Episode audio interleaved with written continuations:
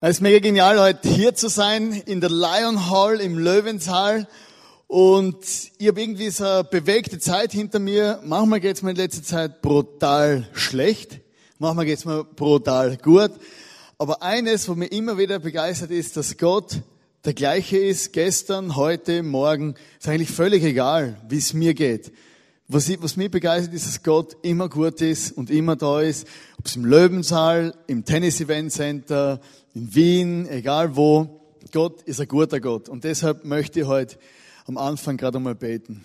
Jesus, ich danke dir, dass du heute zu, die, zu mir reden willst. Danke, dass du zu uns reden willst, dass du uns wirklich begegnen willst. Heute, dort, wo wir stehen, dass wir im Alltag was mitnehmen können, wo wirklich Sinn macht, wo, wo wirklich einfach erfüllt und eine innere Kraft gibt, wo die ganze Welt nicht kennt oder nicht überwinden kann. Amen.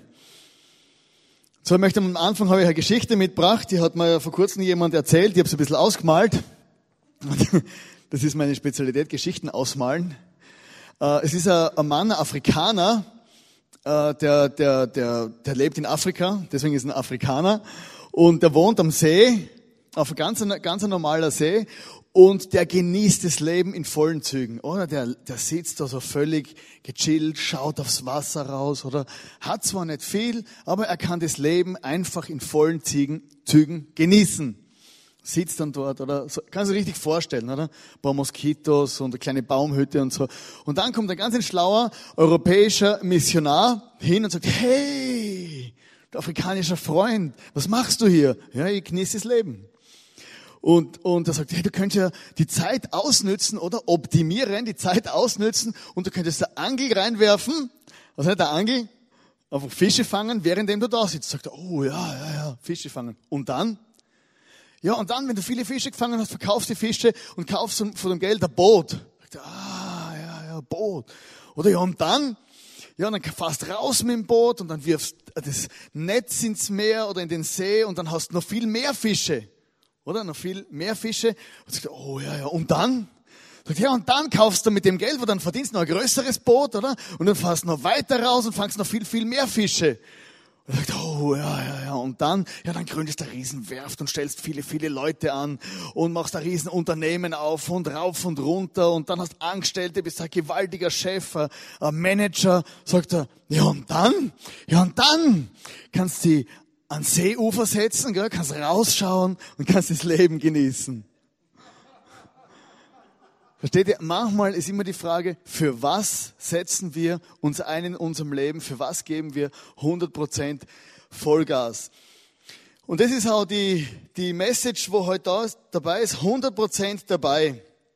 Je mehr wir von Jesus erfahren, desto begeisterter sind wir eigentlich vor ihm. In dieser Serie, wenn du schaust, was je, wer Jesus überhaupt ist, ich meine, er ist der Sohn Gottes, er ist hier für mich, er wohnt in mir, er ist am Kreuz für mich gestorben. Es ist einfach eine gewaltige Botschaft, wo du merkst, hey, wow, wenn das alles mich meint, wenn der Jesus so real ist, wie das da preached wird, unglaublich. Ich meine, wer will schon nicht Vergebung? Wer will nicht in den Himmel? Wer will nicht, dass Gott sein Freund ist? Wer will nicht immer, immer gesegnet sein? Oder gesegnet sein heißt, dass mir immer gut geht, aber dass Gott mit mir ist und einfach es gut meint mit meinem Leben. Logisch wollen wir das und wir brauchen das auch. Aber was ist nun eigentlich das Problem an dieser ganzen Sache? Ich habe euch da aktuelles Bild von Paulus mitgebracht. Paulus, gell, circa 0 bis 67 nach Christus. Mitte 40er, da war er so gerade Vollgas unterwegs. Und Paulus war ja ganz ein spezieller Mensch. Paulus, ähm, ihr wisst ja, der hat, auf, der hat Christen verfolgt, so die ersten Gläubigen hat er umbringen lassen und sie verfolgt, hat sie umgelegt, war sogar dabei in der Bibel steht, als ein Mensch, der Stephanus ermordet wurde, das hat er angeordnet und er ist dabei gestanden und hat zugeschaut. Paulus war der erste Christenverfolger, richtig ein krasser Typ. Ein frommer Mann hat gemeint, ich tue das Beste für Gott, dann lege halt alle Christen um, oder? Theologische äh, ist ein bisschen schief gelegen. Und dem Paulus ist dann Jesus begegnet, oder? Aus der Kinderstunde kennen wir die Geschichte noch, oder? Dann ist einmal Licht begegnet, Jesus, er ist von seinem Esel runtergefallen, war dann drei Tage blind. Und es war ein ganz interessanter Satz, wo Jesus äh, dann zu ihm gesagt hat, also in seiner, äh, in dieser Situation hat er ihm seine Lebensbestimmung gegeben. Also seine Lebensbestimmung hat gesagt, Paulus, ich werde dir zeigen, was du für mich leiden wirst. Oder geil, oder? Oder kommt Jesus, begegnet Jesus und Jesus sagt ihm nichts anderes, hey, ich werde dir zeigen, was du leiden wirst. Oder vielleicht bist du heute hier reingekommen, oder? Oder bist irgendwann mal ins ICF reinklatscht, gell? du denkst, wow, super, hey, ICF, endlich eine Kirche, wo man was versteht, gell? Wo, wo man auch was hört, weil es laut genug ist. Kommst rein, der Weltkammer gibt dir die Hand, sagt, herzlich willkommen, ich, in Zukunft wirst du leiden, oder? Bis in dein Lebensende, dann schlagen wir dir den Kopf ab. Super, ha? So habe ich mir das Leben mit Gott nicht vorgestellt. Aber das war die, die das war die, diese, äh, die Realität von dem Paulus. Er musste leiden lernen. Unglaublich, das hört man ganz selten. Er war ein großer Lehrer des Evangeliums. Er ist verantwortlich gewesen, letztendlich, dass wir heute die Bibel so lesen, das Neue Testament in dem Umfang, wie wir es jetzt lesen. Er hat so viele schlaue Sachen geschrieben, auch den Kolosserbrief, wo ein anderer geschrieben hat und hat einfach diese, einfach so einen prägenden Einfluss gehabt auf unsere Gesellschaft bis heute. 2000 Jahre lang liest man immer noch seine Briefe und versucht sie zu verstehen. Oder manche Sachen sind sehr kompliziert, wo er geschrieben hat. Und Paulus äh, diente diesem Jesus sein ganzes Leben lang. Von dem Zeitpunkt an, wo er es erkannt hat. Und wenn wir jetzt reden von dem Thema, wenn wir davon ausgehen, 100% dabei sein, 100% äh, äh, all in gehen für Jesus, dann müssen wir eines wissen, dass Jesus trotz all unseres Versagens, egal wie wir sind, was wir machen, dass er immer für uns ist. Hundertprozentig ist er für uns. Und das ist der erste Punkt, das ist 100% neu. Da steht in Kolosser 1, Vers 21 und 22, Darin seid auch ihr eingeschlossen, obwohl ihr früher so weit von Gott entfernt wart, Ihr wart seine Feinde und eure bösen Gedanken und Taten trennten euch von ihm. Doch nun hat er euch wieder zu seinen Freunden gemacht. Durch seinen Tod am Kreuz in menschlicher Gestalt hat er euch mit sich versöhnt und euch wieder in die Gegenwart Gottes, um euch wieder in die Gegenwart Gottes zurückzuholen und durch heilig und makellos vor sich hinzustellen. Das muss, muss man sich einmal auf der Zunge zergehen lassen. Das ein Wort, das ist mir, das ist, das ist so unglaublich. Gott sieht dich und mich, wenn wir an Jesus glauben, heilig und makellos. Ich weiß nicht, was das Wort makellos in dir auslöst, aber ich frage mich immer, was ist makellos? Und ich habe da so ein Bild entdeckt aus dem Augenwinkel. Und zwar äh, kennen ja alle eine Firma namens Wolford, wenn man so von Bregenz Richtung, oder egal in welche Richtung man fährt, gell, da ist halt Wolford. Und die haben da riesige Fußballfelder, große Plakate, oder? Von Jahr zu Jahr werden die größer. Es ist sehr schwierig, diese Werbung zu übersehen. Und, also ich meine, du siehst es wahrscheinlich nicht, aber mir manchmal sieht es im Augenwinkel, oder? Und du merkst, hey, diese, diese riesigen Frauen, wo da drauf sind, da hat man wie das Gefühl, die sind makellos. Oder du denkst, das gibt, das ist total unrealistisch, oder? Das wird irgendeine Frau fotografiert, oder? Wenn die einen Pickel hat, wird der schnell wegretuschiert, oder? Wenn irgendwas zu klein ist, wird es größer gemacht. Wenn es zu groß ist, wird es kleiner gemacht. Und man hat so wie das Gefühl, hey, makellos, oder? Total unrealistisch und gar nicht machbar eigentlich, dass es überhaupt solche Menschen gibt. Und man bildet die dort ab. Und Gott sagt jetzt zu uns, hey, du bist makellos. Und das ist nicht unrealistisch, sondern das stimmt, dass wir makellos sind durch das, dass Jesus am Kreuz für uns gestorben ist und wir an ihn glauben, schaut er uns an und sagt, der ist okay. Die ist okay. Hey, perfekt. 100% IO. In Ordnung. Nicht K.O., I.O. Durch Jesus hey, wenn du an Jesus glaubst, hey, dann schaut dich Gott an und ist einfach zufrieden mit dir. Hey, und das gibt einem brutale Frieden und eine Ruhe im Leben. Und Gott sieht dieses ganze Potenzial in dir, äh, einfach der sieht das einfach, was in deinem Leben möglich ist und was in deinem Leben überhaupt alles passieren kann. Und ich habe euch da einen Tannenzapfen mitgebracht, also ein Bild von einem Tannenzapfen. Und dieser Tannenzapfen, hey, der ist einfach braun, äh, der liegt am Boden rum, vielleicht laufst du bar, barfuß drüber, denkst, hey, scheiß Tannenzapfen, gell? Und überhaupt, was soll denn der hier? Hey, und dieser Tannenzapfen, der hat etwas ganz Spezielles in sich. Er hat das Potenzial von einem ganzen Wald in sich. Ein einfacher Tannenzapfen, wo du denkst, Tannenzapfen, oder? Oder, oder er selber denkt sich über sich, ja, Tannenzapfen, oder? Jetzt hänge ich auf einer Tanne, geht der Wind, fliege runter und einfach Tannenzapfen. Und der hat das Potenzial von einem Wald in sich. Und so ist es auch bei dir. Vielleicht siehst du dich selber nicht so. Vielleicht ist es auch, denkst du, hey, Fehler gemacht, hin oder her, rauf und runter.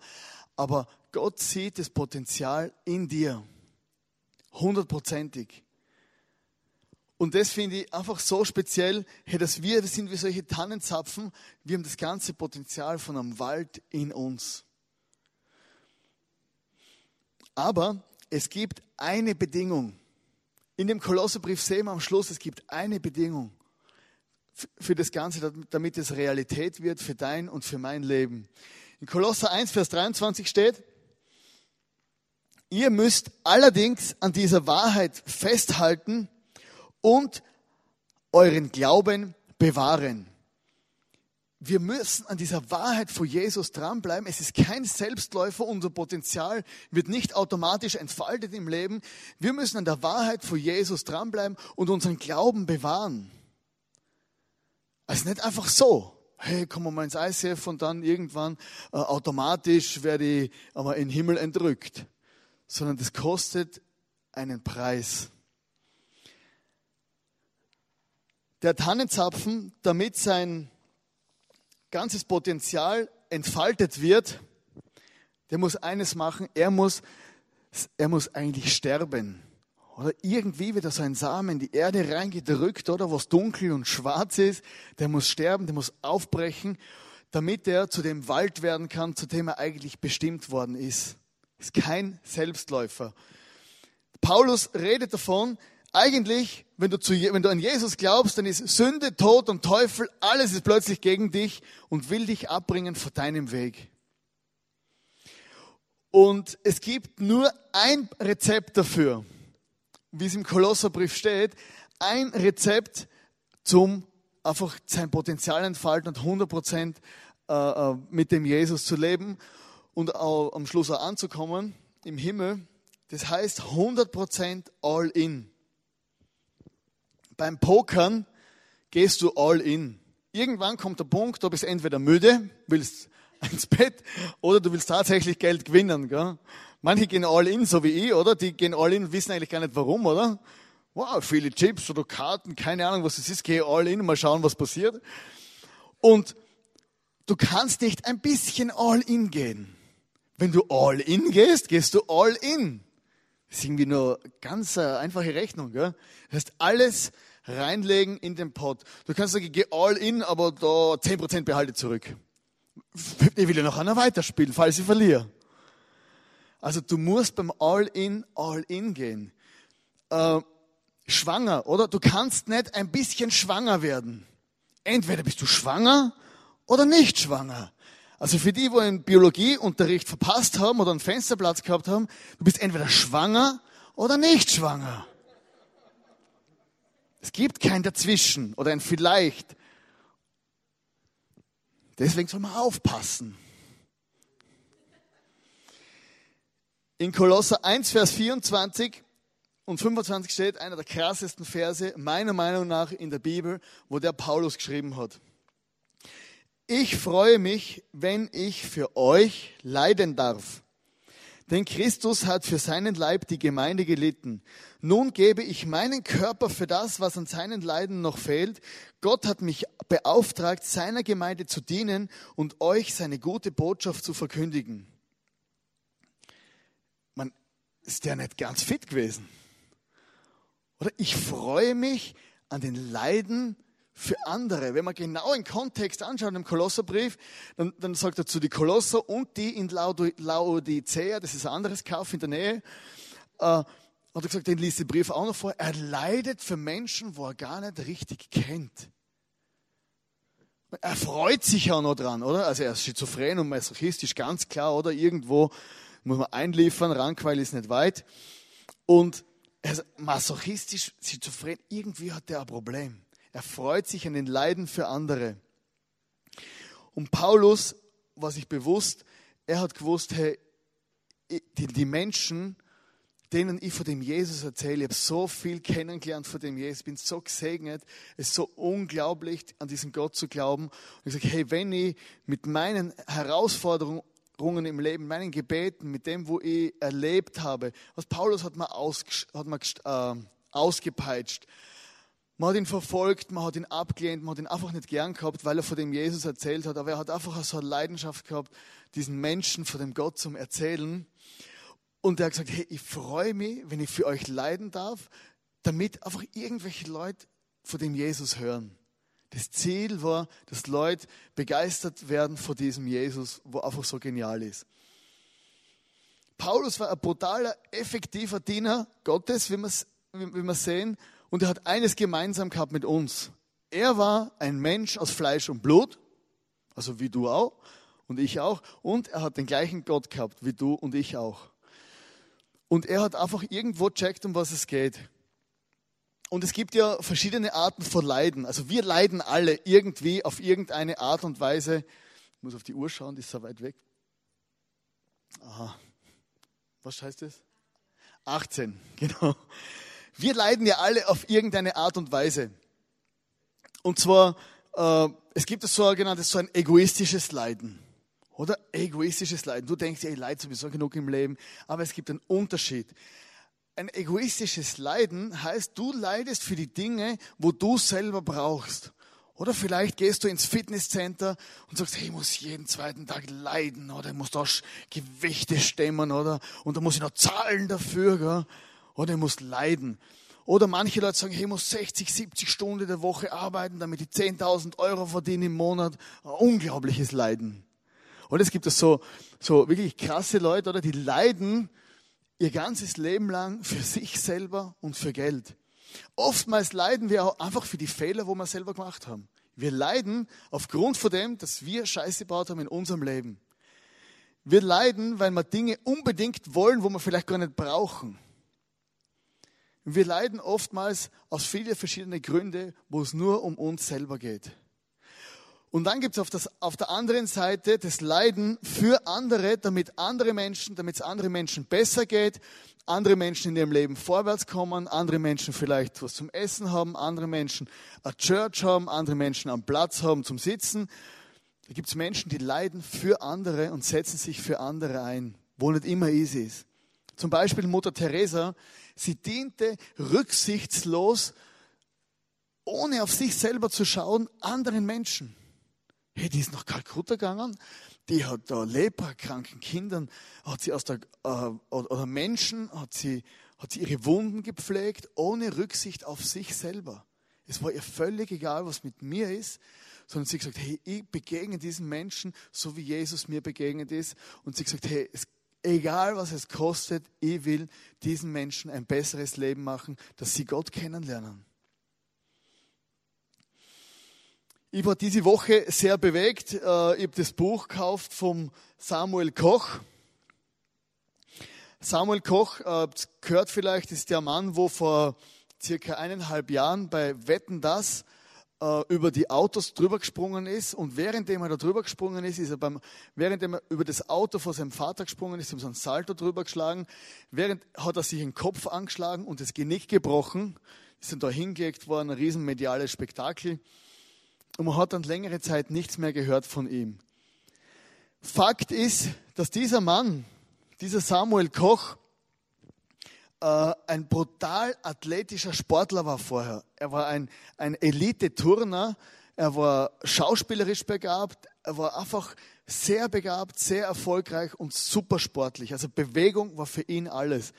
Und er hat mit seiner Familie zusammen Gott im Zentrum von seinem Leben gehabt.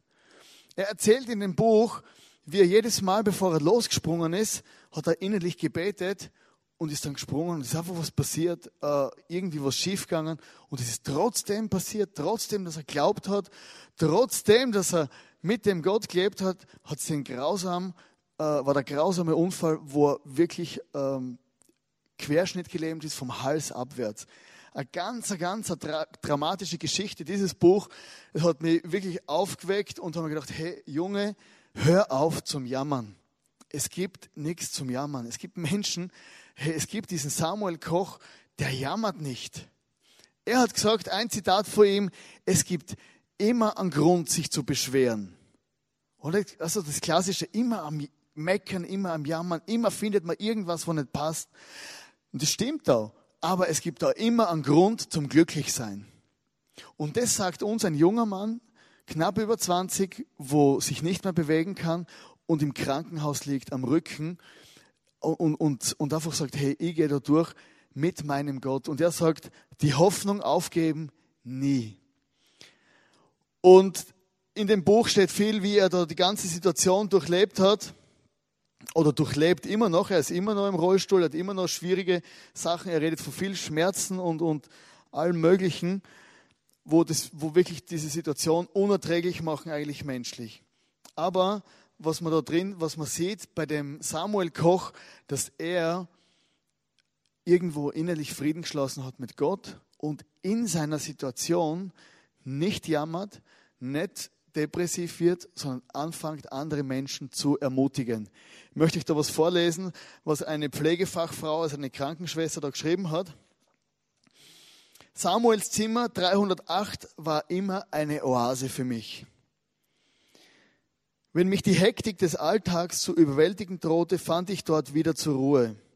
Es war schon sehr eindrücklich, wie die Anwesenheit der Familie Koch eine Atmosphäre der Liebe und Geborgenheit in unsere Abteilung brachte. Dies wurde auch des Öfteren von verschiedenen Arbeitskollegen bemerkt und thematisiert. Ich hörte Samuel nie murren oder schimpfen. Bestimmt hat er auch negative Emotionen gehabt, aber die hat er nie gezeigt. Er ließ sich trotz seiner schweren Situation nie hängen. Wir redeten oft über die schlimmen Ereignisse, doch am Schluss blieb immer die Zuversicht. Samuel war immer freundlich und offen. Was mich sehr erstaunt hat, war sein Interesse am Befinden jeder einzelnen Person. Egal wer in sein Zimmer trat und ihn fragte, wie es ihm ging, nach kurzer Zeit blieb seine Rückfrage nie aus. Und wie geht es dir heute, Damaris? Das beeindruckte mich sehr. Er interessierte sich in seiner schweren Situation noch wirklich für andere. Daher ist es nicht verwunderlich, dass sein Freundeskreis so groß ist. Es verging kaum ein Tag, an dem er nicht von irgendeinem Freund oder Bekannten Besuch bekam. Die Präsenz und Zusammenhalt seiner Familie und seiner Freunde beeindruckten allgemein. Ja, und das hat mich beeindruckt. Der Mann in seinem Leiden, in seinem Leiden hey, ermutigte er andere. In seinem Leiden lässt er sich nicht hängen und hat diesen Gott in sich, glaubt an ihn und man hat ihn gefragt, hey, wie erträgst du das alles? Wie erträgst du das? Und er sagt, hey, ich bete. Ich habe vorher gebetet und ich bete jetzt immer noch. Und das ist der Knackpunkt, wo ich gemerkt habe, hey, er hat nicht nur in dieser Notsituation angefangen zu beten, sondern er hat vorher ein Leben gelebt mit dem Gott all in. Kompromisse im Denken und Handeln ergeben am Schluss ein unglückliches Leben.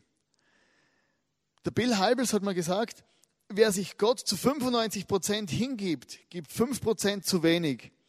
Geheimnis, Abenteuer und Freude des christlichen Glaubens kann nur erfahren, wer sich wirklich vollständig Gott hingibt. Hat der Bill Heibels gesagt. Einfach nicht 95 Prozent rein und 5 Prozent halte zurück, sondern 100 Prozent all in. Da kommen wir zum nächsten Punkt, 100 Prozent dienen. Jesus und Paulus haben uns das vorgelebt. Sie haben gesagt, hey, wir dienen 100 Prozent der Menschen.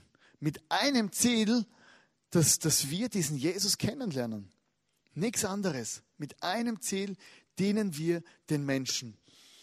Dienen ist nicht immer einfach, weil Jesus hat es selber auserlebt, er hat den Menschen gedient.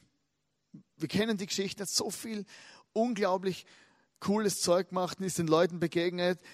Jesus heilte Kranke und er hat Undankbarkeit erlebt. Er hat einmal zehn Leprakranke geheilt und dann hat er die alle zum Doktor geschickt und nur einer ist zurückgekommen und hat Danke gesagt. Nur einer. Also wenn, wenn du Lepra hast, dann bist du am Arsch. Und dann macht dich jemand gesund, dann gehst du zum Doktor, sagst, hey, super gesund, oder? Und schon vergessen, wer das überhaupt war. Unglaublich. Aber letztendlich sind Menschen so. Jesus tat Wunder und er erntete Unglaube. Jesus befreite Menschen und begegnete Angst. Er hat Leute befreit vor, vor, vor, vor dämonische äh, äh, Probleme, die sie gehabt haben. Und dann haben sie gesagt, ah, der ist sicher selber auch besessen. Und Jesus hat Sünden vergeben und er hat Stolz gespürt. Ja, wer ist denn der, der Sünden vergeben kann? Und Jesus wollte aufgeben. Tatsächlich, Jesus wollte aufgeben. Aber er hat reagiert mit selbstloser Liebe. Und der Paulus hat gesagt, hey, ich diene, diene meiner Church, damit das Evangelium, die gute Botschaft, die begeisternde Botschaft von dem Jesus, damit die gepreacht werden kann. Er dient einfach der Church. Er ist da für andere und schafft eine Plattform, dass Menschen den Jesus kennenlernen können. Und er hat einfach Vollgas gegeben mit, seinen, mit seinen Finanzen, mit seiner, mit seiner Manpower, mit seinen Gaben, mit seinen Talenten. Er hat einfach, er ist all in gegangen und hat diesen Menschen gedient.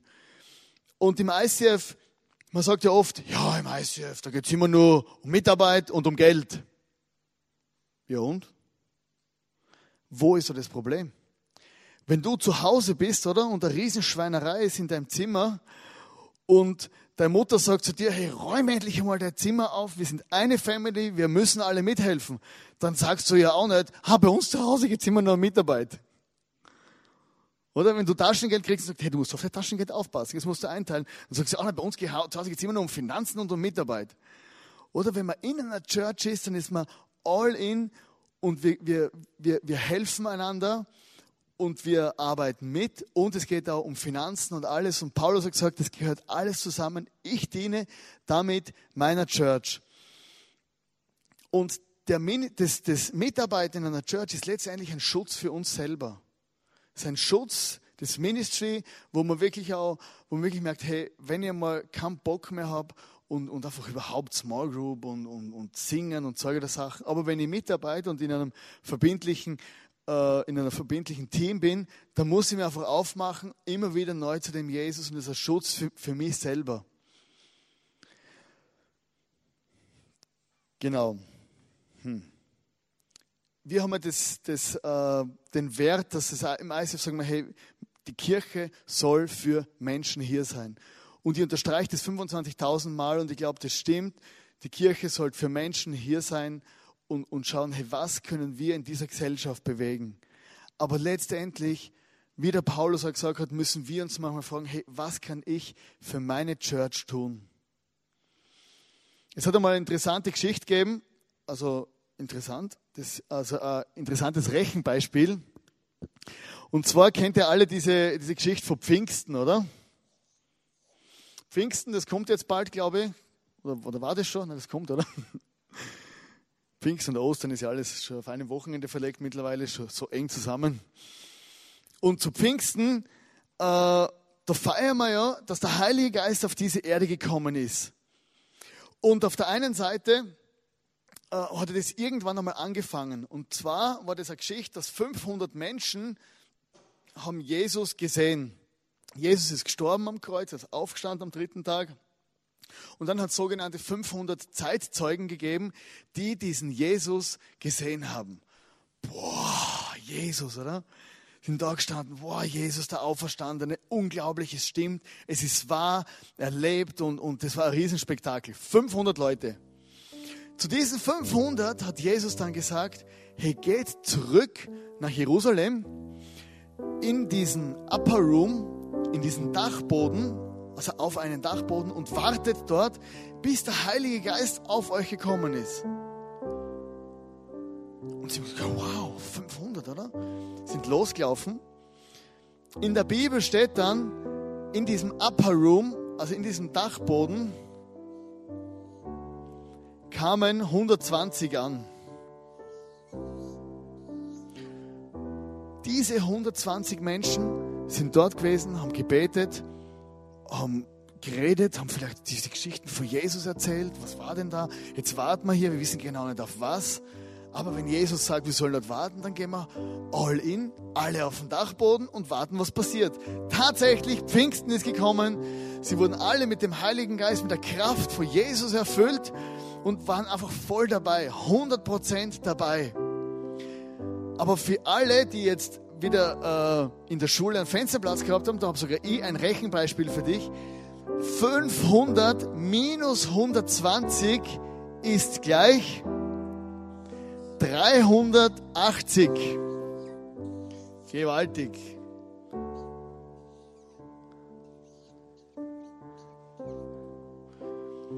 Wo waren die 380?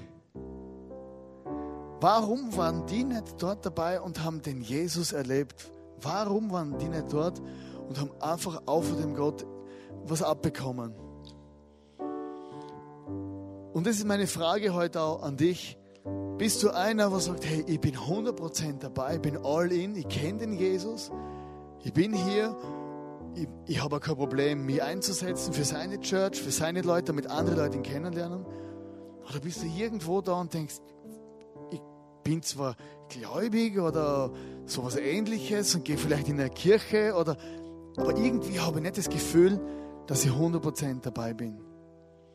Vielleicht ist ein Step ein Ministry, vielleicht ist ein Step eine persönliche, äh, eine persönliche Entscheidung, dass du anfängst mit Gott zum Reden im Alltag, dass du wirklich Vollgas gibst und sagst, hey, ich möchte eigentlich mit dem Jesus leben. Ich möchte auch das erleben, was die 120 erleben. Ich will nicht immer da, um, da unten rumlaufen. Und ich möchte da zum Abschluss noch beten und du kannst es mit deinen eigenen Worten machen. Vielleicht bist du auch einer, wo überall Fehler findet, wo jammert, wo einfach weiß, was nicht stimmt. Aber du weißt nicht, dass, dass du glücklich sein kannst eigentlich. Dass es verlernt, glücklich zu sein, vor lauter Fehler zu sehen. Und ich möchte wirklich auch ermutigen, wie der Samuel Koch vom Hals abwärts gelähmt, dass du sagst, hey, in meiner Situation, egal wie es mir geht, ich möchte für andere da sein und andere ermutigen im Leben. Und das hat mich bewegt. Die Krankenschwester, wo ins Zimmer kommt und sagt, hey, das ist meine Oase. Der junge Mann, wo an Gott glaubt und wo weiß, warum und wo einfach weiß, um was es geht im Leben. Jesus, ich danke dir, dass du heute zu mir geredet hast. Ich möchte einfach mein Leben einmal mehr hinlegen. Ich möchte 100% all in gehen.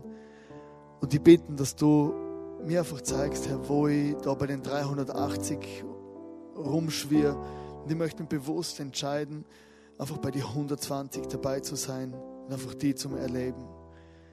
Jesus, tut mir leid, wo ich so oft gejammert habe, auch wo ich so oft nicht die guten Sachen gesehen habe, so oft nicht gesehen habe, dass ich eigentlich glücklich sein kann. Und trotzdem liebst du mich, nimmst du mir an, so wie ich bin.